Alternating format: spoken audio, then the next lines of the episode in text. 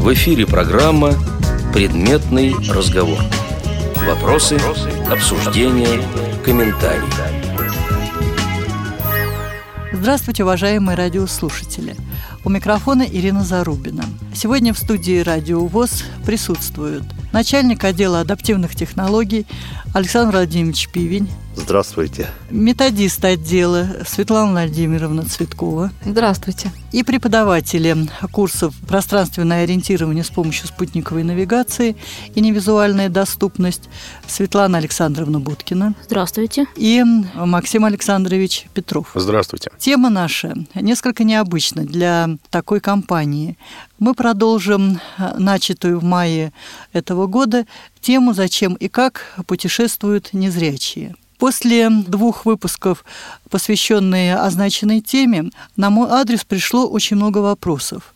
И, в частности, спрашивали, как может быть организована служба сопровождения инвалидов по зрению в метро, в аэропортах и так далее. Мы пытались пригласить представителей аэропорта Шереметьево, Домодедово, Внуково, но, к сожалению, у нас так и не получилось подготовить материал непосредственно с представителями этих организаций.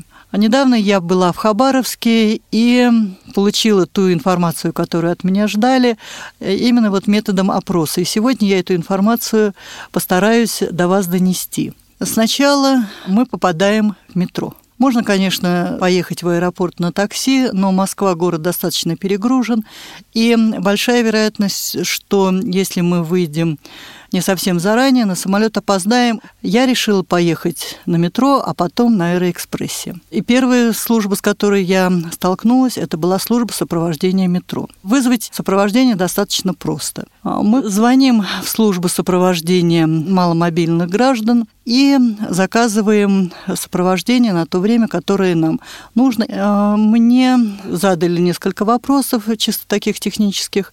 При регистрации моего заказа мне было сказано, сказано, что меня проводят только до выхода, дальше сотрудник службы выходить не имеет права. На практике все было гораздо интереснее. Меня встретил мужчина, помог донести мне чемодан. Мы с ним перешли с станции Баррикадная на Краснопресненскую, доехали до Белорусской. Сотрудник службы помог мне купить билеты и посадил в Аэроэкспресс. Вот тут я хотела бы сделать небольшое пояснение, и особенно оно важно для жителей Москвы. Если вы хотите приобрести льготный билет, если вы инвалид второй группы, только один билет, если инвалид первой группы, то вам можно взять два билета на себя и сопровождающего. Раньше москвичи покупали билеты только по карте москвича. Сейчас к ней необходимо паспорт, ну, паспорт и раньше был нужен, а сейчас необходима справка, подтверждающая то, что вы на этот год не отказались от э, социального пакета. То есть э, та справка, которая предоставляется для покупки билета на электричку. При покупке билета вы говорите, что вам нужно сопровождение, и когда вы выходите из поезда, вас уже встречают и дальше сопровождают по вокзалу. И когда я вышла из э, меня уже встречал э, молодой человек, причем два было молодых человека. Один был с коляской, на всякий случай? Ну, на всякий случай, вдруг меня надо будет вести.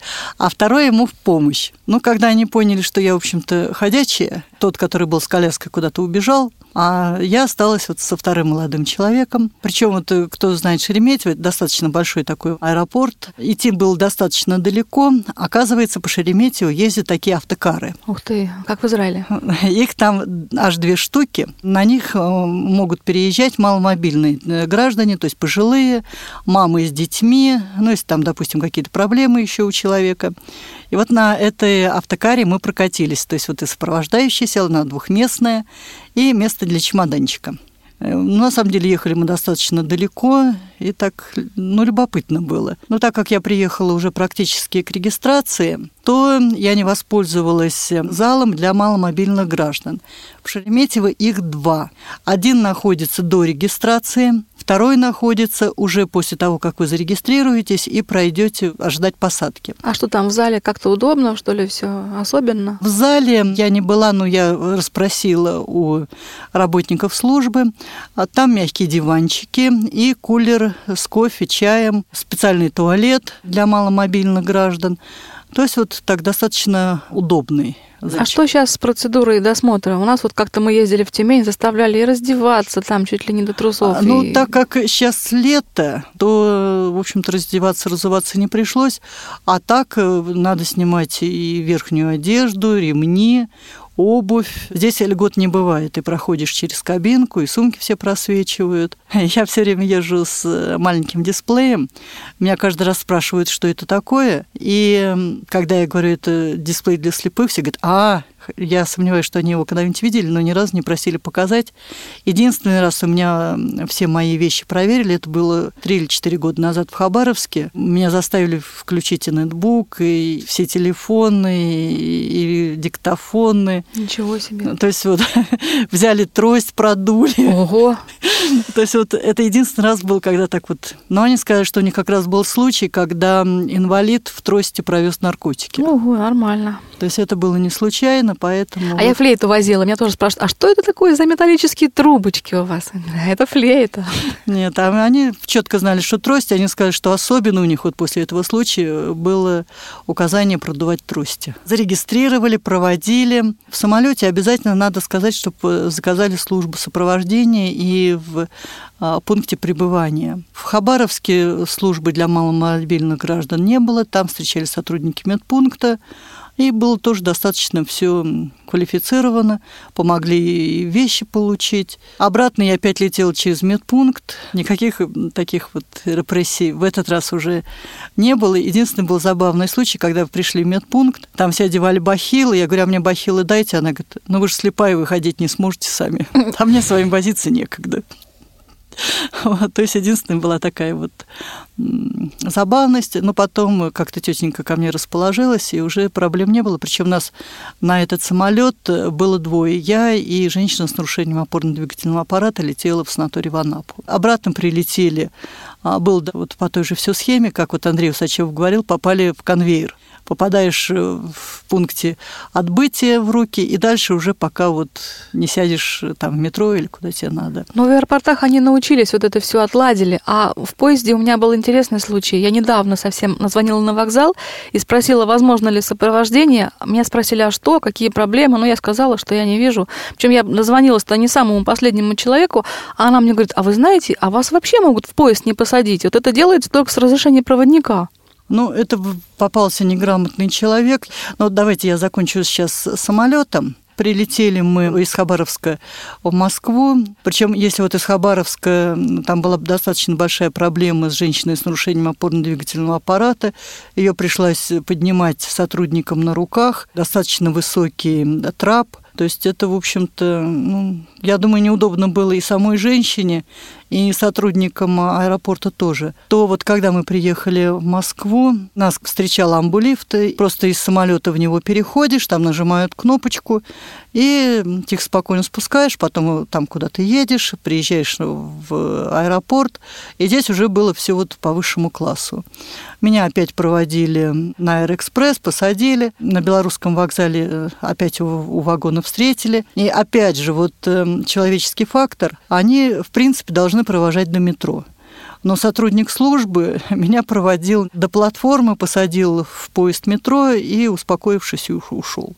То есть вот человеческий фактор, да, вот как бы нельзя, но бросить слепого посередине дороги им тоже, видимо, достаточно сложно. А вот теперь, Светлана Владимировна, я вот по поводу поезда. Я обычно делаю проще. Людей просто прошу, говорю, вот найдите мне полицейского. И они провожают медпункт. Я слышала, что у некоторых инвалидов по зрению возникали проблемы. Я с такими проблемами лично не сталкивалась. У меня была ситуация, когда сотрудники метро вызывали носильщиков, и носильщики меня провожали. На Курском вокзале существует служба сопровождения, аналогичная службам аэропорта – и там можно звонить, это можно на сайте посмотреть их телефон, и так же, как вот, допустим, служба сопровождения маломобильных граждан, смотрите просто на сайтах конкретного аэропорта, и там все эти данные есть. Это как раз на Курский вокзал ты звонила, между прочим. А, ну, это была какая-то неграмотная женщина, потому что я, когда приехала на Курский вокзал, мне сразу полицейская сказала, вы заказывали? Я говорю, нет.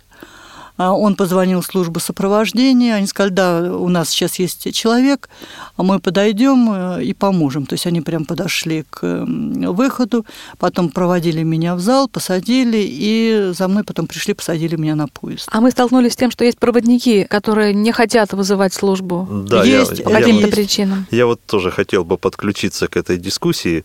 И, в общем-то, проблемы я вижу, их несколько. Вот первая проблема – это все-таки мы вот сейчас рассказываем все из личного опыта. И почему-то э, люди, для которых это все сделано, они не имеют, получается, возможности получить реальную информацию о том, как это работает на самом деле, куда звонить, что нужно спрашивать, что можно делать, чего делать нельзя, то есть какие услуги будут оказаны, какие не оказаны. И вот, например, когда мы ехали в поезде, прибывая на Курский вокзал, мы попросили проводника, чтобы она как-нибудь связалась с вокзалом. Есть же рация, конец концов, у начальника поезда. И позвала вот эту службу сопровождения к вагону, то она, в общем-то, очень так это агрессивно начала реагировать на эти просьбы и сказала, что ее примут за не совсем здоровую женщину, если она по рации начнет связываться. Ну ведь какой-то способ должен быть. В итоге она нас обдурила. Она говорит, давайте сейчас я договорюсь с кем-нибудь из вагона, и он вас проводит. Да, ее задача была, короче, выставить нас, из избавиться от вагона, нас. избавиться от нас, чтобы потом, в общем-то... Я н- с тех пор дала себе совет, что если мне не- вызывают службу, если мне она нужна, то я буду сидеть до упора в вагоне, вот пока меня не увезут в депо или не знаю куда. Пусть хотят. как Ну вот с железнодорожным вокзалом я не знаю, как это должно быть грамотно. То есть мы попробуем с этими службами связаться, но я боюсь, ситуация может получиться аналогично с той, которая сложилась со службами аэропорта. А вот про службу аэропорта э, это не мой личный опыт, а я, в общем-то, разговаривала и с руководителями этой службы. То есть вот это та схема, которую я описала, она работает и работает без проблем. Я вот, допустим, когда приезжаю на такси, вот там проходишь контроль при входе в аэропорт, я сразу полицейским говорю, мне нужна служба сопровождения. Уже вызывают эм, службы сопровождения полицейские, и опять дальше уже все идет по отлаженной схеме. Хотя мне говорили, был случай, когда девушку забыли. Я вот после э, этого случая, вот когда я узнала о нем, я просто прошу м, телефон у сотрудника службы, который мне помогал, если приходится долго сидеть, что если вдруг мне понадобится помощь, чтобы я позвонила. Во всяком случае, отказа никогда еще не было. И также было у меня, когда я прилетела раньше и ждала социальные такси, мне также сотрудник отдал эм, свой номер мобильного телефона. И когда мне позвонили о том, что пришло такси, я позвонила, и сотрудник помог мне найти такси. А, кстати говоря, москвичам, или, вернее, наоборот, даже тем, кто приезжает в Москву и хочет вызвать такси обычно, может быть, полезно знать, что в Москве есть фирмы, Стойка, есть стойка, в общем Нет, фирмы, которые вот возят не по времени, сколько ты времени затратишь, а сумму тебе сразу называют. Вот такие Да, фирмы лучше в Москве. Такси Ангел, это также можно забить в поисковике. Такси Ангел, и тут же все контактные телефоны, условия. Потому что в Москве ехать высветится. по времени, это в такую сумму Нет, может ну, вылиться. это можно и в 3, и в 4 часа, то есть это... И вот, коль мы уже заговорили о такси, правда, это касается москвичей, вот социальное такси, просматривается тенденция такая. В аэропорту, да, действительно, это налажено, то есть мы сколько раз пользовались э, службами сопровождения, и никаких там сбоев не было. А вот на примере с вокзалом, допустим... Ну, вокзал и на это больное Да, и на примере с социальным такси просматривается такой какой-то локальный метод обслуживания. То есть вот тебя водитель довез до вокзала, из машины он выходить не может. То есть ты из машины выходишь, и он, собственно, уезжает, оставив Ну тебя да, на стоянке странно, фактически. Это как-то очень э, странно. То есть зачем, собственно, тогда такое такси? То есть если оно уж социальное, то оно должно св- свою социальную роль выполнять от начала и до конца. Встретил у подъезда и отвел хотя бы на вокзал, или хотя бы передал с руки на руки службе сопровождения вокзала или аэропорта. А очень часто бывает, что если не включается человеческий фактор у водителя, он просто говорит, а я не могу покидать машину, и все. Ну, в крайнем случае, он может кого-нибудь позвать, там, кто поблизости стоит, если такой человек есть. Но человеческий фактор здесь очевиден. Вот э, у меня на ЖД вокзалах проблем не было, они меня как-то всегда до дверей провожали. А в аэропорту было пару раз, когда он вот рукой махнет и говорит, вот туда. А оставить я машину не могу, и ты вот по территории аэропорта до дверей или за грохочущим чемоданом идешь, или по наитию. То есть да, вот эта проблема существует. Ну хорошо, у нас э, Максим Александрович и Светлана Александровна совсем загрустили. Я вот э, на те вопросы, которые задавали слушатели радиовоз, по возможности ответила. А теперь мы перейдем к тому опыту, который имеется у гостей нашей студии. Именно по путешествиям за рубеж. Как и зачем путешествуют незрячие. Ислана Александровна, давайте начнем с вас. Я знаю у вас большой опыт путешествия за рубежом. Но я поясню, что вот все присутствующие в студии, кроме Светланы Александровны, инвалиды первой группы, причем без остатка, а Светлана Александровна, она все-таки, пусть небольшое, но зрение все-таки имеет. Светлана Александровна, поделитесь со слушателями радиос вашим опытом. Ну, я уже довольно давно начала путешествовать одна, где-то еще с 2000 года так сложилось, что или компании нет, или просто какая-то необходимость в работе или по учебе. И опыт есть, и да, как положительный, так и довольно-таки негативный. Что касается негативного опыта, это прежде всего некомпетентность сотрудников, которые работают, в частности, на вокзале. Даже их просто, если их спрашиваешь, покажите мне, пожалуйста, в какую сторону пойти, чтобы прийти там в медпункт, на Аэроэкспресс. Они так смотрят ну, таким пустым взглядом. Говорит, а что, вы читать не умеете? Я говорю, нет, не умею я читать, я не вижу, подскажите, пожалуйста. И так вот по кругу. Вон там написано, читайте. Я говорю, я не вижу. Там написано, я не вижу. Так можно стоять тут до бесконечности. Ну, это у тебя трости нет, поэтому Это вот слеп, время... тотально слепом в этом случае да, проще. Вот, Поэтому объяснить человеку, что ты не видишь, ну просто возить с собой трость только для Надо того, чтобы показать себе тоненькую ее... такую тросточку, есть такая маленькая, тоненькая такая, на всякий случай. Но это на, на, на наших вокзалах. За рубежом, конечно, все лучше и проще. Там даже иногда не надо просить, они сами подходят, как, например, вот э, в Испании, в Мадриде был такой у меня случай, что мы просто стояли с девушкой, ну, она была незрячая, но без трости мы вместе уезжали с курортной группой. Мы уже прошли регистрацию, у нас уже выдали посадочные талоны, стоим и думаем, как нам теперь наш рейс искать. Вот подходит сотрудник и спрашивает, вам нужна помощь? Я вот вижу, вы плохо видите, давайте я вам помогу.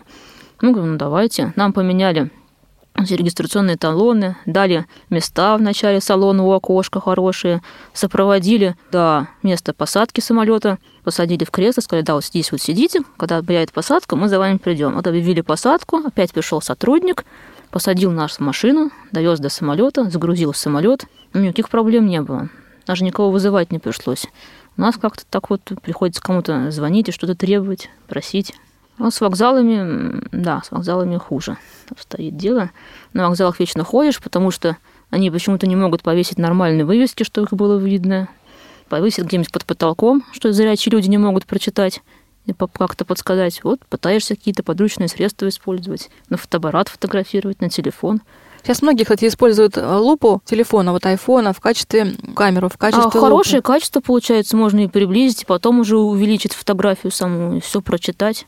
То есть э, вы фотографируете вывеску и да, дальше с ней уже да, работаете? Да, я даже не вижу, что на ней написано, не знаю, что за вывеска, я до камеру направляю, фотографирую, а потом уже смотрю, что получилось. Надо мне эта вывеска или не надо. А в принципе ведь можно, чтобы тебе и прочитали то, что на ней написано. А ну пока человеку объяснишь то, что надо прочитать... Я вот Нет, я имею в виду говорилку на айфоне или андроиде Телефон телефоном, но там картинка, ее надо просто распознать, если ну, есть да, средства. Да, дело в том, что часто устройство не позволяет с такого расстояния качественно отснять текст так, чтобы для распознавания он годился. То есть визуально еще можно рассмотреть, даже если бледный шрифт какой-то. А вот э, отдать в руки технике, я не думаю, что будет хорошее качество распознавания. С ну, большого ну, расстояния да. не получится. Там же включаешь большое увеличение, и картинка получается размытая. Светлана Александровна, а вот кроме проблем, которые вы описали, проблем в аэропорту, у вас какие-нибудь возникали сложности, проблемы при путешествиях за рубеж? Ну, проблема в ориентировке, когда привозят тебя к гостинице, а потом говорят, вот, встречу группы в таком-то, таком-то месте, добирайтесь туда сами. И, конечно, в незнакомой стране которой ты ни разу не был, ничего не знаешь, и даже никак там транспорт работает, ни что, порой бывает сложно. Ну, в этом случае можно с кем-то познакомиться, это самый простой способ, пока едешь в поезде или летишь, обычно с группой знакомишься и с ними договариваешься. Кому-то прибиться, да? Ну да, потому что оно же одному скучно ездить, волей-неволей с кем-то будешь Тоже знакомиться. тяжело бывает прибиться. Не всегда, ну, да, это удается. Ну, Иногда это, это получается непроизвольно как-то. А жалко, что нет таких коллективных вот туров, может быть, специальных. Ну, у меня как-то получалось все время как-то с кем-то, пока едешь в купе, познакомишься, потом, ладно, давайте вместе гулять, давайте, мы там тоже одни, нам скучно, давайте. Как-то договариваешься. Конечно, телефонами не обмениваешься, потому что дорого звонить. А так, ну, даже просто один раз с кем-то пройдешься до автобуса или еще что-то, уже понятно, где это и что это. Максим Александрович, а у вас э, какой опыт э, и вообще вот зачем незрячему путешествовать? Вот после тех передач, которые прошли с участием семьи Усачевых и семьи Авдеевых, мне вот задавали прямо вопросы. Ну, а зачем слепые вообще едут за рубеж? Он пусть по МКАДу поездит и сделают вид, что они вот ездят по Израилю. Какая разница? Пусть почитают хорошую книжку с описанием, а вот э, тратить деньги, силы, время – а зачем? Я думаю, для того, чтобы двигаться, жить, получать новые ощущения, впечатления. Например, ну, у меня зарубежных поездок опыт небольшой, и более того, я и на море-то был в прошлом ноябре первый раз в жизни. Финский залив я не считаю за море. А это совершенно другое впечатление, совершенно другие ощущения. Здесь не найдешь такого моря, такой воды, такой солености, такого солнца, климата, да, в общем, все, все, все заставляет просто себя по-другому ощущать, оценивать. Именно для этого нужно путешествовать, узнавать новых людей, узнавать что-то новое. Да, мы, конечно, скажем так, я, в частности, не увидел копию царя Соломона, но зато я походил по этому песку, которому 2 миллиона лет, и даже больше. Я прикоснулся к тем камням, которые трогали рабы, которые выплавляли таланты из меди. Я посмотрел, что такое руно, то самое золотое, ну, в медном исполнении. Это потрясающе, это запомнится навсегда. Я сумел вечером посидеть в замечательном кафе и насладиться запахом вкусного кофе, теплым ветром, э, запахом каких-то необычных цветов и поесть местное. Ну, я в Израиле был местное вкуснейшее масло с оливками и морепродукты. Это вот это жизнь, вот это жизнь, именно жизнь. А дома, да, дома тепло, конечно, хорошо, но впечатлений никаких, и, ну, не то, что никакой жизни, но, но это пресная жизнь, скажем так. Обыденная. Обыденная, да. да. Дру- другой воздух в других местах. Ну, и другой, растения конечно. по-другому пахнут, и растения другие, и цветы не такие. И, в общем, что-то есть такое, чего у нас вообще нет. Деревья, которые у нас не растут, там цветы, кустарники, все это можно посмотреть, потрогать. Интересно же. И вообще никогда, читая книгу, нельзя почувствовать атмосферу другой страны, чем живет эта страна, как вот люди двигаются, как они говорят, какая от них энергетика исходит. Ну, ничего не передает, конечно, такое. Ни, ни телевизор, ни книга, ни фильм. Нужно самому прочувствовать. Можно читать, скажем, как караванщики долго в жару тащатся через пустыню на верблюдах, но совсем другое дело сидеть на нем и понимать, что вот это вот, вот оно живое, и именно так вот тебя качает, и именно так ты печешься, запекаешься на этом солнце. Ни одна книга не заменит этих впечатлений. То есть садишься бесплатно, а слезаешь за деньги, Нет, да? нет, нет, э- эту, эту египетскую шутку мне рассказывали. В Израиле все гораздо благороднее. Там очаровательная пристань такая сделана в пустыне. Ну, действительно, пристань, как платформа такая. Туда подводят верблюдов. Очень, кстати, вот о доступности. Очень вежливые ну, эфиопы, как брат сказал, потому что они там с дредами и вообще очень, очень похожи на эфиопов, и акцент там примерно такой. Мальчики, значит, эфиопы показывают, где седло, куда сесть. То есть вот мне парень просто дал, взял меня за руку и показал, что вот сюда садиться, сюда класть ногу, потому что на верблюдах, оказывается, сидят не как на лошади, а нога должна быть впереди одна, закинута через шею. Вот, Через вот. шею верблюда? Да, то есть одна нога висит просто, а другую нужно ногу положить перед собой, перед ручкой седла, за которую вы держитесь. Вот это тоже никогда не узнаешь. Ну вот едет караванщик в книжке. Ну откуда ты знаешь, что он вот именно так едет? Так вот, э, показал, подождал, пока я разберусь. Я сел. И, кстати, вот этот мальчик потом вел верблюда и еще и мне помогал ориентироваться. То есть говорил, как мне сидеть в седле, что нужно баланс ловить, что как нужно двигаться и так далее. Э, В один прекрасный момент, если честно, я верблюда испугался. Первые 10 минут я боялся. Ну так вот он, опять же, это, что касается доступности, он даже потом подошел и держал, придерживал э, меня за ногу некоторое время, пока я перестал судорожно хвататься за все, что попало, и А что, он расслабился. брыкался? Да нет, он, его ж качает. Его качает как лодку. Довольно Это такая, прилично. да, вроде. прилично. Ну, он же высоченный получается. стороны. Да, ты же там где-то сидишь метра на три, да, вверху? Ну, не три, там Ну, сколько? два, так хорошо, два, десять, может быть. Особенно, когда спускается верблюд по холму, и тебя начинает не только качать, но и вперед клонить. Ну, я честно вам скажу, мне было несколько неприятно. Он помогал. Он помогал, он все время разговаривал, он придерживал меня за вот, голень, э, все время как-то комментировал, сказал в итоге, что если вот совсем плохо, то можно остановиться. Ну, разумеется, из, из гордости, скажем так, э, я не захотел а, слезать. Чтобы чтоб не было за державу обидно. Ну, да? как-то здесь, знаете, брат едет, и мама впереди, и... а я буду слезать, всех останавливать. Ну, несерьезно. Так вы всем караваном там шли, Ну да? да, три верблюда. И в итоге Потом я расслабился, все было уже хорошо. Так вот, это впечатление на всю жизнь. Я никогда не забуду вот этого верблюда. И вот да зачем пустыню. ехать в Израиль? Мы в Кисловодске ездили на верблюде. Да там я, правда, не поехал. какие. Нет, там в парке настоящий верблюд был. Ну, это да, но в Израиле верблюд израильский все-таки. Да, он на иврите понимает. Да, наверное. И, и по местной пустыне ходит лучше, он там ориентируется свободнее, без навигатора. Да, вот, кстати, Александр Владимирович, вы к месту упомянули навигатор, потому что тоже вот один из вопросов, который поступил после э, прошедшей передачи, какие посоветуете средства навигации для тех, кто собирается в путешествие. Причем надо учесть, что у них нет времени приехать к вам на курсы по изучению Осмонда и так далее. Вот что вы посоветуете? Ну, я могу посоветовать сразу такой набор, комплект советов. Во-первых, если у вас есть какое-то средство электронное, которое может выполнять навигационные функции, это может быть планшет, мобильный телефон на iOS, мобильный телефон на Android или на Symbian, но в любом случае нужно позаботиться перед поездкой, зная, куда вы едете, ну, где-нибудь найти, скачать, достать, спросить у кого-то, помощь, карту местности, куда вы будете ехать. То есть это все-таки э, будет на месте сделать труднее, чем пока вы готовитесь к поездке. Дома есть интернет, дома есть знакомые, которые в этом разбираются, они могут помочь и посоветовать. Да и дешевле. Ну и дешевле, Может безусловно, быть. потому что это же все нужно будет скачать с интернета и так далее.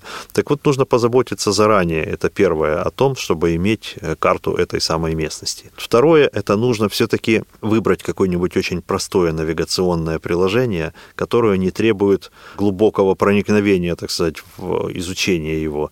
Э, кстати, хоть Осмонд и считается приложением довольно мудренным и тяжелым, он простые функции выполняет очень свободно. То есть, если не вникать в подробности, а просто загрузить карту местности в него еще здесь и просто включить это приложение и выйти в режим карты, и просто спросить, встряхнув устройство, где я, он с удовольствием назовет адрес того места в любой стране, карта которого имеется вот в навигаторе. Так что элементарные какие-то вещи. То есть сориентироваться, где находишься? Конечно, сориентироваться, где находишься, будет легко и просто. Для этого не нужно специально учиться этому, поступать на курс. Просто это элементарные такие функции, которые можно получить. И даже осмотреться вокруг тоже не такая сложная функция. То есть по карте с удержанием нажал дважды, посмотрел пунктик, нашел осмотреться вокруг, и вокруг вашего места вы можете посмотреть, на каком расстоянии, в каком направлении будут какие-то точки. Единственное, конечно, что это все может быть на языке той страны, в которую вы приедете, и, скорее всего, оно так и будет.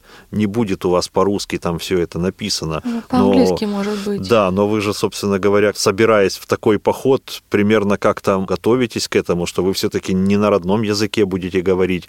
Есть же какие-то разговорники для туристов, конец концов, есть какие-то переводчики электронные на этом же самом устройстве. То есть об этом тоже надо позаботиться. Так вот, навигационные приложения, они э, могут быть и использованы не полностью на всю свою мощность, как говорится, а только элементарно какие-то вещи, без которых, в общем-то, трудно обойтись. Потом есть приложения такие, например, как, ну, очень простые э, на Android, Э, на которых можно просто ввести точку, где вы находитесь. Вот, предположим, остановили автобус и сказали, через два часа встречаемся на этом месте. А вы боитесь, что вы можете потеряться, заблудиться и так далее. То есть вы в этом приложении ставите точку, и она его ну, зап... да. запоминает. приложение называется да. «Я иду домой». Приложение называется «Я иду домой», но очень простое, Для грибников оно написано. Э, и вы куда угодно можете отдалиться от этой точки. Когда захотите вернуться, приложение будет вам подсказывать, что точка вот находится там от вас слева или справа, и к ней нужно идти 2 километра. Вы идете, и все время меняется расстояние, если оно уменьшается, направление показывается на эту точку. То есть худо ли бедно, а вы до этого дойдете. Еще могу посоветовать... Это что-то типа точки привязки. Да. да, это по точке привязки. Это, собственно говоря, как вот ходят по азимуту, как ходят э, с компасом, с обыкновенным магнитным. То есть э, аналогии они есть, и, в общем-то, еще могу посоветовать то, что вот э, не нужно надеяться на то, что вы быстро разберетесь с приложением уже на месте. Лучше бы потренироваться немножко дома перед этим. Если вы понимаете, что у вас будут возникать подобного рода проблемы, что это вам может пригодиться, ну, заранее попробуйте, как это будет работать. Буквально там у себя во дворе, там, поставьте точку, отойдите от нее на 100 метров и попробуйте вернуться потом. Э, вы же там, когда попадете в ситуацию какую-нибудь такую вот, ну, нестандартную, вы же нервничать начнете, да, естественно, когда вы нервничаете, вы будете с программой там ошибаться, плохо работать, поэтому все же нужно подготовить себя к этому. И доверяя оборудованию, оно достаточно хорошо работает, если вы дома в этом убедитесь, что это все срабатывает, вы уже там на месте нервничать не будете, вы не будете беспокоиться. Я вообще с появлением э, спутниковой навигации по поводу заблудиться или куда-то не туда пойти вообще не переживаю. Я могу потратить, да, на это больше времени, чем зрячий человек, человек для того, чтобы сориентироваться, но дойти, вернуться там в какую-то точку я могу. А если кто-то лучше знает навигацию, ну там и маршруты можно прокладывать. Но в любом случае это очень хорошее подспорье. Вот с постановкой точек это вообще прекрасно. То есть вы можете каждый отель поставили точку, автобус, где стоит туристический, поставили точку, допустим, вам встречу где-то назначили, сказали адрес, ввели адрес в поиск, забили его в избранное, и вы в любом случае выставите его как точку привязки и по-любому дойдете, даже если не будет посторонней помощи. Ну и про трость не забывайте, может запасное что-то взять, там наконечник или еще, мало ли. Ну, трость это вообще... Ну, как вообще рекомендуют, что всегда надо иметь все-таки две трости. Ну, мало ли что. Если особенно, особенно экстрим какой дальние путешествия. В горы какие-нибудь, там что-нибудь потеряешь, потом будешь. Ну да, а слабовидящим, кто носит очки, рекомендуется и вторые очки иметь, потому что ситуации бывают всякие. Разобьются ваши, что вы потом будете делать? Ну, конечно, да, ситуация бывает. Я вот столкнулась с тем, что надо и свои любимые глазные капли брать, потому что за границей без рецепта не продается даже то, что у нас можно купить во всякой аптеке. Мало того, что без рецепта, там еще и названия лекарств другие совсем. Нет, я вот в Германии столкнулась с тем, что и лекарство было, и я знаю, что в Германии оно лучше, но без рецепта мне их не продали. Это хорошо, если знаешь. А так вот, допустим, для сравнения говоришь, я вот таблетки от головы обычно вот это пью, а у них, допустим, в Турции это совершенно по-другому это все называется. То есть зашли в аптеку, ни одного знакомого препарата совершенно. Да, мы были, вот столкнулись с этим, и нам продали совсем не то лекарство, хотя мы и говорили, и пытались объяснить, и он вроде нас и понял, а потом оно названия совсем другие. Ну, а, кстати, насчет понял хотелось бы сказать немножко. Если вы какой-то язык знаете, не надейтесь, что он вам сильно поможет поможет, особенно если вы едете в страну, в которой на этом языке не говорят. У меня просто был такой случай. Была в Литве, я там себя чувствовала абсолютно тупым человеком. Причем Народ... Светлана да. Александровна, она э, по То образованию три, преподаватель английского. Три языка, Даже немецкий, три. английский и русский, я не могла связать ни двух слов ни с кем, потому что по-русски они не хотят говорить, а английского и немецкого они не знают. И спросить дорогу составляла очень большую задачу. Ну да, спрашиваешь, как проехать на улицу Райниса, он говорит, на предыдущей, да? А может быть такая еще ситуация, что ты вроде бы язык знаешь, но не так, как Светлана Александровна, чуть похуже. Ну, как я, например. Вроде бы, казалось бы, ты сформулируешь, а понять, может, бывает, ты не сможешь, что ну, тебе да, ответят. Да, у меня тоже было Вот это мой случай как раз. В Испании вот. у меня девушка говорила, я знаю испанский язык, если что, я буду с ними разговаривать на испанский. Я говорю, хорошо, давай, спрашивай. Она спросила что-то, ну, как пройти куда-то. И такую тираду длинную на испанском русском языке человек сказал, я спрашиваю, ну что, поняла? Он говорит, не, а не поняла. А вы знаете, на андроиде есть такая очень интересная функция, может, на айфоне есть, Максим знает. Там переводчик Google, его выбираешь два языка, да, Светлана и потом можно общаться друг с другом, и он переводить ну, будет. Даже можно есть голосом да. Говори, вводить. переводи. Да, и Она довольно адекватно переводит. Будет хорошо, в общем, общаться можно вполне себе там как-то Ну, конечно, нормы грамматики не ну, всегда да, соблюдают, да. но для элементарного общения Это может пригодиться. То есть там используется технология распознавания речи, то есть вы говорите на русском языке, а синтезатор в это время уже проговаривает проговаривает эту фразу на английском. Ну или переводит человека, текст, может, там, да, я не знаю, как. который слушает. Тот человек, в свою очередь, отвечает вам на английском, а синтезатор после переводчика уже озвучивает эту фразу на русском языке. И таким образом, э, используя устройство как посредник, можно до какой-то степени наладить диалог. Есть и на айфоне, да? Да, и- Say hi и говори, переводи. Вот И, две. кроме того, помимо того, что он озвучивает и синтезатор, если человек не понимает ваш синтезатор, там еще пишется Там на, еще на экране экране, текст. То есть можно показать устройство, там все это будет Ну вот написано. надо заметить, с ивритом-то проблема, потому что iPhone, по крайней мере, э, я вот на Android не сталкивался. На Android есть Есть иврит. г- Даже Нет, голос на iPhone-то есть. тоже он есть, но VoiceOver говорит непроизносимо, то есть он не читает А, вот это Нет, вот а есть всё. голос ивритский, вполне себе можно его поставить. Если Игорь Борисович доделает нам Smart Voice, он будет с ивритом, я надеюсь. Ну и э, я тоже попал, у меня далеко не блестящий английский, ну там, так сказать, пару фраз я могу связать, но э, я-то могу, а вот понять то, что говорит обратно, очень, очень сложно. Но вот мальчики, которые были на верблюжьей ферме, они очень хорошо и очень чисто говорили, были люди, там, администратор в гостинице, тоже очень чисто говорил, такой очень приятный английский. Видимо, человек получил какое-то серьезное образование и такое произношение очень внятное. Все прочие, с кем я сталкивался, очень тяжело понять людей было. А однажды мы попали в такси, где был араб, и он не знал ничего, кроме арабского. Я ни слова по-арабски не знаю, а нам нужно было в отель вернуться. Ну, сделали так. Я просто показал ему браслет на руке, и он понял, что Coral Beach Club. Потому что там было написано не только по-английски, но и, я так подозреваю, что по-арабски тоже. Максим, а я еще хотела бы вас спросить по поводу навигации на айфоне.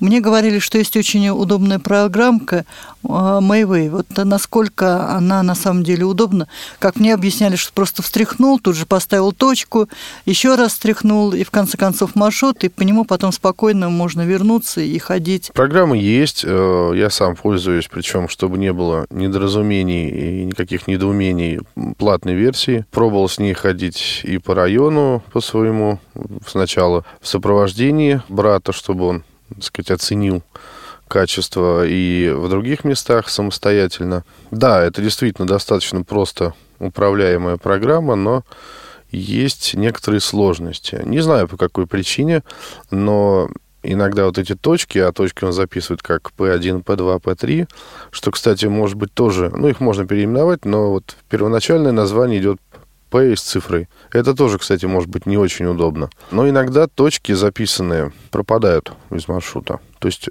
поворот можно и пропустить, да. У меня был такой случай, реально, это была практика, и ничего не придумываю, да, когда было всего 7 точек на маршруте, и одна из них выскочила. Это оказался как раз нужный мне поворот. Разумеется, когда я пошел обратно, ну, я поворот пропустил. И плутал очень, ну, так долго, скажем. И есть некоторые проблемы с тем, чтобы озвучивать направление и расстояние до точки. Эту ошибку или этот недостаток, скажем так, поправили, но все равно вот будьте осторожнее при использовании этой программы. Я не говорю, что ей совсем не нужно пользоваться. Нужно, очень даже нужно, но будьте осторожны. Можете тоже пропустить поворот или какую-то там Нужно доверять программе, но ее все же нужно Да. проверять. проверять. Вот Александр Владимирович совершенно верно заметил. Испытайте дома, обкатайте. Если есть возможность походить со зрячим человеком, оцените, как это, э, насколько она точно работает и так далее. Что здесь можно еще сказать по поводу навигации? В качестве программы, которая запоминает точку, показывает направление и расстояние, можно использовать Ариадна GPS. И, насколько я знаю, кстати, из других передач Радио ВОЗ, вот Наталья Хедланд, да, рассказывала, что для Blind Square появился трекер. Не знаю, не видел, пока не работал с этим, но я так понял, что, в общем, вполне с этим можно работать. Другое дело, что язык английский, да, то есть для тех, кто языка не, не знает, все это будет ну, сложно. тем более GPS-трекеры, использование, вернее, GPS-трекеров, это уже как бы немножко не совсем начальный уровень навигации. Мгм, да-да-да. Для этого нужно чуть-чуть уже больше знать об этом. А вообще, конечно, английский надо учить. Просто, просто брать вот и учить в принудительном порядке, хоть на каком-то уровне. Ну, нельзя сейчас без английского, вообще никак. Светлана Владимировна. Ну, Это хорошо говорить, когда у вас все-таки в школе был Давайте мы курсы английский. придумаем, Ну, английский. или хотя бы написать на бумажке какой-то стандартный набор туристических фраз, распечатать его для себя там по Брайлю, распечатать по зрячим, что можно было эти бумажки подсовывать людям и показывать, я хочу вот это, вот это, или я хочу вот это, вот это. Ну, конечно, для того, чтобы не бросаться в омут головой, как говорится, а не- несколько подготовить себя к ситуациям, которые могут возникнуть, это совсем бывает не лишним. Но, правда, это вот когда мы сейчас говорим о таком отдыхе, туризм такой вот э, экскурсионный, да, когда мы перемещаемся с места на место, когда нас возят там на автобусах на разные экскурсии, а вот э, с отелями, когда отдыхать едешь, там немножко другая ситуация, и она, в общем-то, существенно лучше. А чем? Но вот мы, когда ездили в Турцию, фактически в аэропорту у нас была небольшая проблема найти свой автобус. Но все равно мы достаточно быстро его отыскали, походили, походили. В общем-то, не такая уж большая там была стоянка. В общем, нашли с названием своего отеля. Нас привезли фактически, сдали на ресепшн. И там нами как бы занялись вплотную. То есть фактически помогли нам оформить документы, помогли нам, выдали ключи, карточки от э, номера, посадили в кар электрический и фактически полностью с вещами отвезли нас прямо к месту нашего проживания. Показали, как пользоваться замком, как включать свет, воду, там все вот это вот в номере показали. И мы, проживая вот в этом отеле, ну, не чувствовали никаких проблем. То есть, если нужно полотенце, ну, позвонил, тебе принесли. Если ты выходишь на улицу, ты не можешь фактически э, просто так вот пройти, чтобы на тебя не обратили внимания. Если, допустим, кто-то из обслуживающего персонала видит, что ты испытываешь какие-то затруднения, что ты там что-то мнешься у какого-то там парапета, клумбы и не знаешь, куда идти и как подойти, всегда подойдут, всегда улыбаются, всегда спрашивают, что нужно. Ну, э, может, ты и не понимаешь языка, но, по крайней мере, если он сам лично помочь не может и языка не знает, то хотя бы позовет кого-нибудь из сотрудников по работе с гостями. И даже когда мы сразу испугались шведского стола, мы понимали, что э, на нашу компанию, в общем-то, ходить... И, было семь человек незрячих, трое детей и четыре незрячих. Да, ходить и э, искать там, что поесть, ну как ты его пробовать, что ли, будешь, или там рукой трогать, он уже не гигиенично, да, вот. И опять же, место найти на такую компанию довольно сложно. Приходишь, столов много, но там два свободных места, там три свободных места. Ну, когда нас девочки поводили э, со службы... Пару дней с нами повозили. Да, пару дней.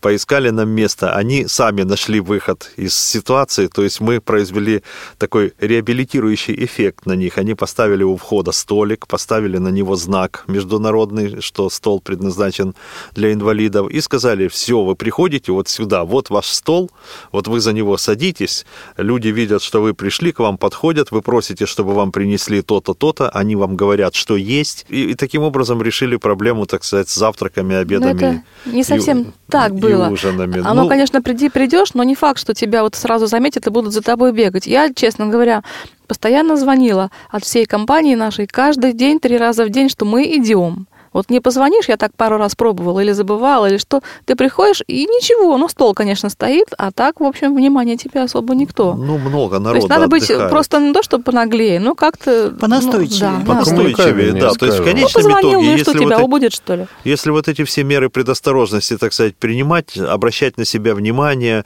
просить, причем вы же едете отдыхать, то есть вот такой метод поведения, Клиент как, всегда а, прав. значит, ругаться, там, нервничать по какой-то причине, это все не нужно. Они и сами нервничают, когда видят такую кучу незрячего народа, они сами не понимают, что с этим делать, и пытаются под это приспособиться, как-то обустроить все это, то есть, в принципе, нормально. И еще хотел заметить, что вот у нас было все включено, и мы думали, ну, мы попробуем различных экзотических напитков, Да, там, да. коктейлей, там, алкогольных в том числе, У нас да. крутой отель был, в общем-то, Вот. Э, дорогой. К сожалению, я вот хочу вас огорчить, что то, что там дают, пить его нельзя. Но мы такое в Москве не позволяем себе пить, во всяком случае. Да, поэтому Нет, но мы... это многие говорят, что вот все включено, лучше не брать, потому что это получается... не- Да, это Да переплата не то, что фактически. даже, а просто там плохие, некачественные напитки. Ну, все говорят, что напитки плохие. Поэтому, да, вот даже легкие какие-то напитки и так далее, вот их в, ну, в малом количестве там чуть-чуть попробовал, вроде так ничего, но если чуть больше, понимаешь, что это что-то набодяжено, химия там какая-то, и вообще лучше обходиться. И вот еще понравилось мне, как они обыгрывали особенно обеды. Каждый день это какая-то... Ужин, значит, ужин. Э, ужин, да. Э, каждый день это какая-то национальная кухня, да, или она турецкая, там, или она еще какая-то. И обслуживающий персонал одевается в национальные одежды, они встречают там у входа, они там ходят между столами, э, какие-то представления там идут, они вот с мечами, с этими ятаганами турецкими, выкрикивают какие-то там фразы, значит, ну, шутят с публикой. Очень интересно. И вот каждый раз они переодеваются в другие эти одежды, и это как-то так э, забавно. По крайней мере, мне раньше не приходилось сталкиваться с подобными такими ситуациями. Э, чуть-чуть вроде бы неудобно себя чувствуешь, что ты сидишь, ужинаешь, а тебя там ходят, э, развлекают. Но как-то так в целом получается все очень весело. Они вовлекают, даже когда заходишь вот в столовую, они тебя вовлекают в эту игру. Если это там связано с какими-то национальными напитками, то дают попробовать там этого напитка. И, в общем, как-то так э, довольно весело все это происходит. Но у меня сложилось ощущение вот от той поездки. Я в туристических первый раз тогда была. До этого ездила не как турист. А сложилось ощущение, что я бы хотела ездить в маленькие отели и желательно в такие отели, где поменьше русских людей. У них отношение к людям незрячим, к инвалидам, оно другое, и оно проявляется просто в элементарных вещах. Вот мы на пляже, когда были, там приехала компания итальянцев, и только они, вот я замечала, они нам говорят «либеру, либеру», там лежак показывают. Русских, и полторы тысячи в отеле русских людей, да, ты можешь никто. сколько угодно можно бродить по пляжу, никто, никто тебе не укажет вообще не встанет лежака. даже вообще. Ну, не знаю, вот мы, когда отдыхали, помогали и русские, и не русские. И вообще, знаете, вот а, я очень много езжу по России. Я вот только в этом году была а, в Нижневартовске, Челябинске, Казани, Хабаровске. И удивительно было чуткое отношение – обслуживающего персонала. Вот в Хабаровске мне даже сказали, что не надо вам мучиться и ходить на шведский стол. Мне приносили все в комнату, причем столько, что у меня оставалось от завтрака еще и на ужин. И когда у меня отлетел каблук девушки на ресепшн, мне этот каблук э, сидели, прибивали, хотя это уже, ну, это вообще не их работа. Но персонал это другое дело. Ну, Они есть, сейчас э, умеют везде. То есть вот э, очень... Я не могу вот на российские гостиницы вообще пожаловаться. Я даже не про гостиницы, а я про отдыхающих скорее даже. Ну, вот, кстати, ремарочка по поводу подготовиться и выписать список какой-то, там все фразы, если не знаешь языка. Бывают такие ситуации, когда, ну, я на самом деле тоже как уже говорил, не сильно владею языком, и я, разумеется, посидел, повыписывал слова всякие там получил, которые не знаю. Спросил знакомых, которые живут в Англии, да, потренировался немножко на живых людях, скажем так. Ну и сломался сейф.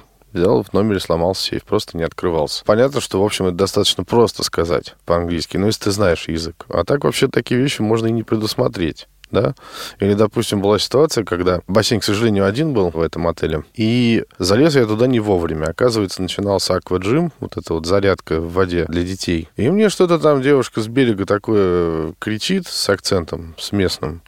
А я вообще и не, и не понимаю, что она меня просто просила выйти, что вот сейчас детей, значит, запускают в эту воду. То есть вот всего-то на самом деле не учтешь. Поэтому да, как всегда, итог один. Язык надо подучивать. Ну, по крайней мере, тем, кто учится в школе, на это надо обращать уже внимание, особое внимание. Да. И момент по поводу обращают, не обращают внимания. А это интересно, я не знаю, это может быть зависит от отелей или от страны. Вот я долго над этим думал. За последний год несколько раз был в Петербурге, и в Репино попался нам хороший такой интересный отель Forex Mix Club. Вот там вот попробуй высуни нос из номера или из а, крыла, где номера находятся, тебя сразу хватают, ведут, сажают, спички подносят, проводят куда нужно, в бассейн и в сауну, и все предложат и так далее. Дорогущий отель в Петергофе, к сожалению, не помню уж, как он называется, но это и не важно. Можно часами бродить по вестибюлю, пытаясь найти бар или вход по крайней мере, в ресторан, чтобы попасть на завтрак, никто не подойдет и не, и не спросит, что тебе нужно и так далее. В Израиле с этим столкнулся, кстати, То есть пока ты не обратишься лично, делать никто ничего не будет. Ну, Максим, это западный подход. Угу. Вот когда тебя попросят, да, а так человек свободен, и не приставая к нему, он сам решит, нужна ему помощь. А мы как раз нет. совершенно с другим в Израиле столкнулись. Мы были вот не как туристы, я говорю, у нас был проект музыкальный, и мы были одни, и там и по два месяца, и ходили там, в общем, ездили по всему Израилю. И вот как только ты что-то замешкался, что-то такое вот чувствуется, что ты что-то не знаешь, и у тебя проблемы всегда, вот все подходят, все спрашивают, нужна ли помощь. Ну, просто нужна, нет, не нужна, значит, не нужна. Но нам столько раз помогали израильтяне, столько раз нас выручали из сложных ситуаций. Есть только одно место в Израиле, где тебе никто никогда не поможет. Это Тахана Мерказит, центральная автобусная станция. Ну, везде человеческий фактор. Да, наверное. А может быть, э, какие-то инструкции просто местные для персонала в отеле. Если ты подойдешь, спросишь, для тебя сделают все. Расшибутся просто в лепешку, тебя, опять же, донесут на руках и, и так далее. Но первые два дня мы с братом, а он немножко видит у меня, ходили на троих брали еду со шведского стола. Вот, кстати, я, например, считаю, ну, у меня опыт скромный, но все же, вот мне кажется, и если подумать, и практика была, что шведский стол это вот самая такая большая проблема, потому что, в частности, э, в этом отеле почему-то все время менялся порядок расстановки блюд на стойках, и более того, все там было подсвечено красными лампами, поэтому даже его зрение не помогало. Такой был момент на второй день, когда положили картошки, так называемый moon shape, достаточно вкусная штука, и подошли к другой стойке, ну, спросили еще, кстати, а где мясо у вас здесь? Ну, нам махнули рукой. Вот, подошли, значит, к стойке, и брат говорит, о, точно, мясо, такие куски зажаристые, здорово. Я говорю, ну, положи. Положили. В итоге оказалось, что это тоже картошка, там какая-то разновидность. Получилась картошка с картошкой. Вы просто неправильно поступили. Вам надо было, независимо от того, что у вас есть слабовидящий человек, сразу пойти на ресепшн и заявить о своих проблемах. И тогда бы с вами имели дело. А, Вообще, мне кажется, дело, вот обозна- да. мне кажется, вообще обозначать проблему, вот так же, как э, Светлана Владимировна сказала, вот прилетели, найти автобус. Вот мы, когда летели, мы сразу у туроператора просили, чтобы сообщили, что летят незрячие. У нас вот была группа, э, четверо инвалидов первой группы, двое без остатка. И мы только вышли через э, вот, таможню, прошли таможню, и к нам тут же подошли и сказали, вот мы вас встречаем. И вот туроператор нам это обеспечил уже в Москве. С этим вообще проблем не было в плане посадки. Единственное, что я такой балбес, наверное, я не позаботился заранее о том, чтобы позвонить в Домодедово в службу сопровождения, но, собственно, мы приехали. Водитель, кстати, социального такси совершенно спокойно и корректно проводил нас до первого контроля. Мы его прошли и тут же подошли к человеку, который, собственно, на контроле стоял, и сказали, что вот нам надо, нужна помощь. И он по рации просто позвал человека, который занимается этим, да. Ну вот я в Домодедово тоже всегда там же вызываю, и проблем никогда не И бывает. нет, ну все нормально. То есть проводил, и потом он подходил, тоже вот, кстати, брали телефон. Это э, тоже очень советую брать телефон вашего помощника. И подходил, и кофе там сообразили, и в туалет, и так далее, и тому подобное. Единственное, что в Домодедово, ну, по крайней мере, вот в прошлом ноябре не было зала отдельного, там просто э, Они за до сих пор. такой. Я вот летала через Домодедово в марте. Там э, они фактически сажают около медпункта. Мгм, Да-да-да. И не очень удобно. Вот Шереметьево в этом отношении, Шереметьево, Внуково поудобнее. А дальше без проблем. Через границу все на машину до самолета. Самолет проводили, посадили, стюардессы просто сказали, что они присмотрят, все обеспечат. Потом стюард подошел, сказал, что я уже сообщу, ну, значит, мы сообщим принимающей стороне, что нужна помощь, и вы ни о чем не беспокойтесь. Если что, вот кнопка, прям мне рукой все показал, где кондиционер, где свет, где кнопка вызова и так далее. Все показал, объяснил, и спокойно совершенно пролетели. Когда прилетели, тут же очаровательная девушка с не менее очаровательной буквой «Р» встретила нас с хорошим таким, очень правильным тоже английским. У нас проблем с ней вообще не возникло.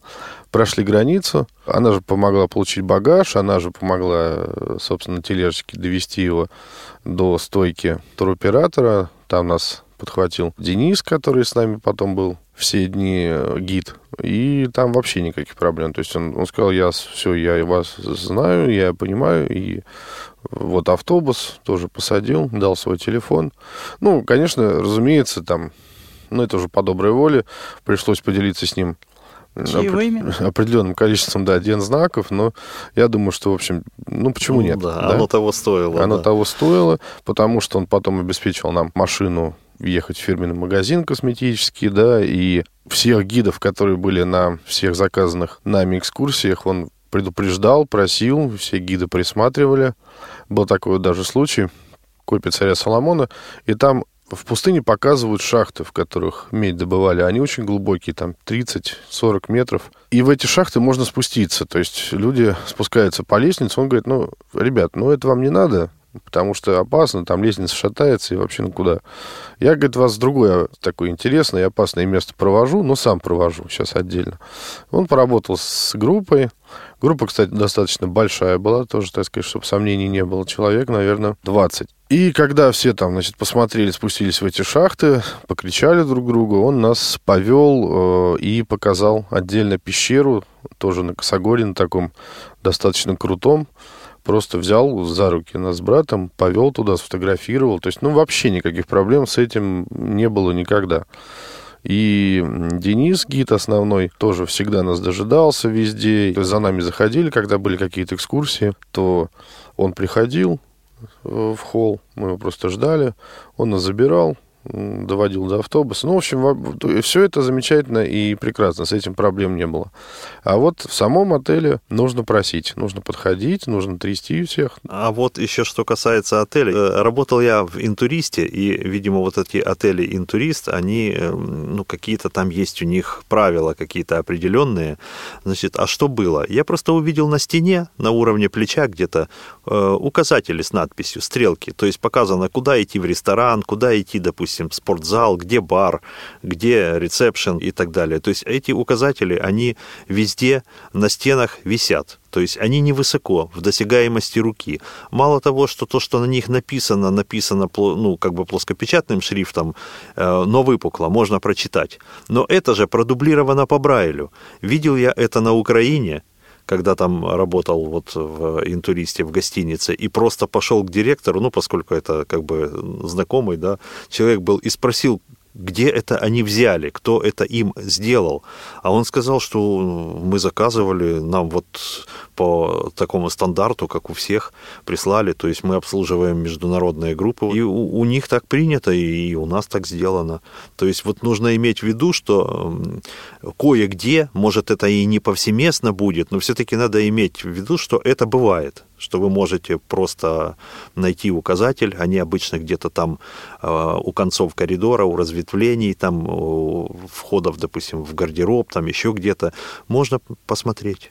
А вы знаете, что мне еще кажется? Вот если незрячая компания ездит, и у них там один-два сопровождающих, слабовидящих или зрячих, может быть, иногда бывает, что люди зрячие начинают неправильно немножко себя вести в том плане, что они всем говорят, что мы сами справимся, все, все, все, а потом начинаешь понимать, что люди с таким количеством народу, да, даже до 3-4, как у нас было человека, не справляются тяжело физически. То есть мы, незрячие люди, можем сами как бы часть функции на себя э, взять в плане помощи, озвучить свои проблемы сами, потому что зрячие люди или слабовидящие, они часто стесняются даже вот подойти на ресепшн или там даже в сопровождении в службу с маломобильными пассажирами.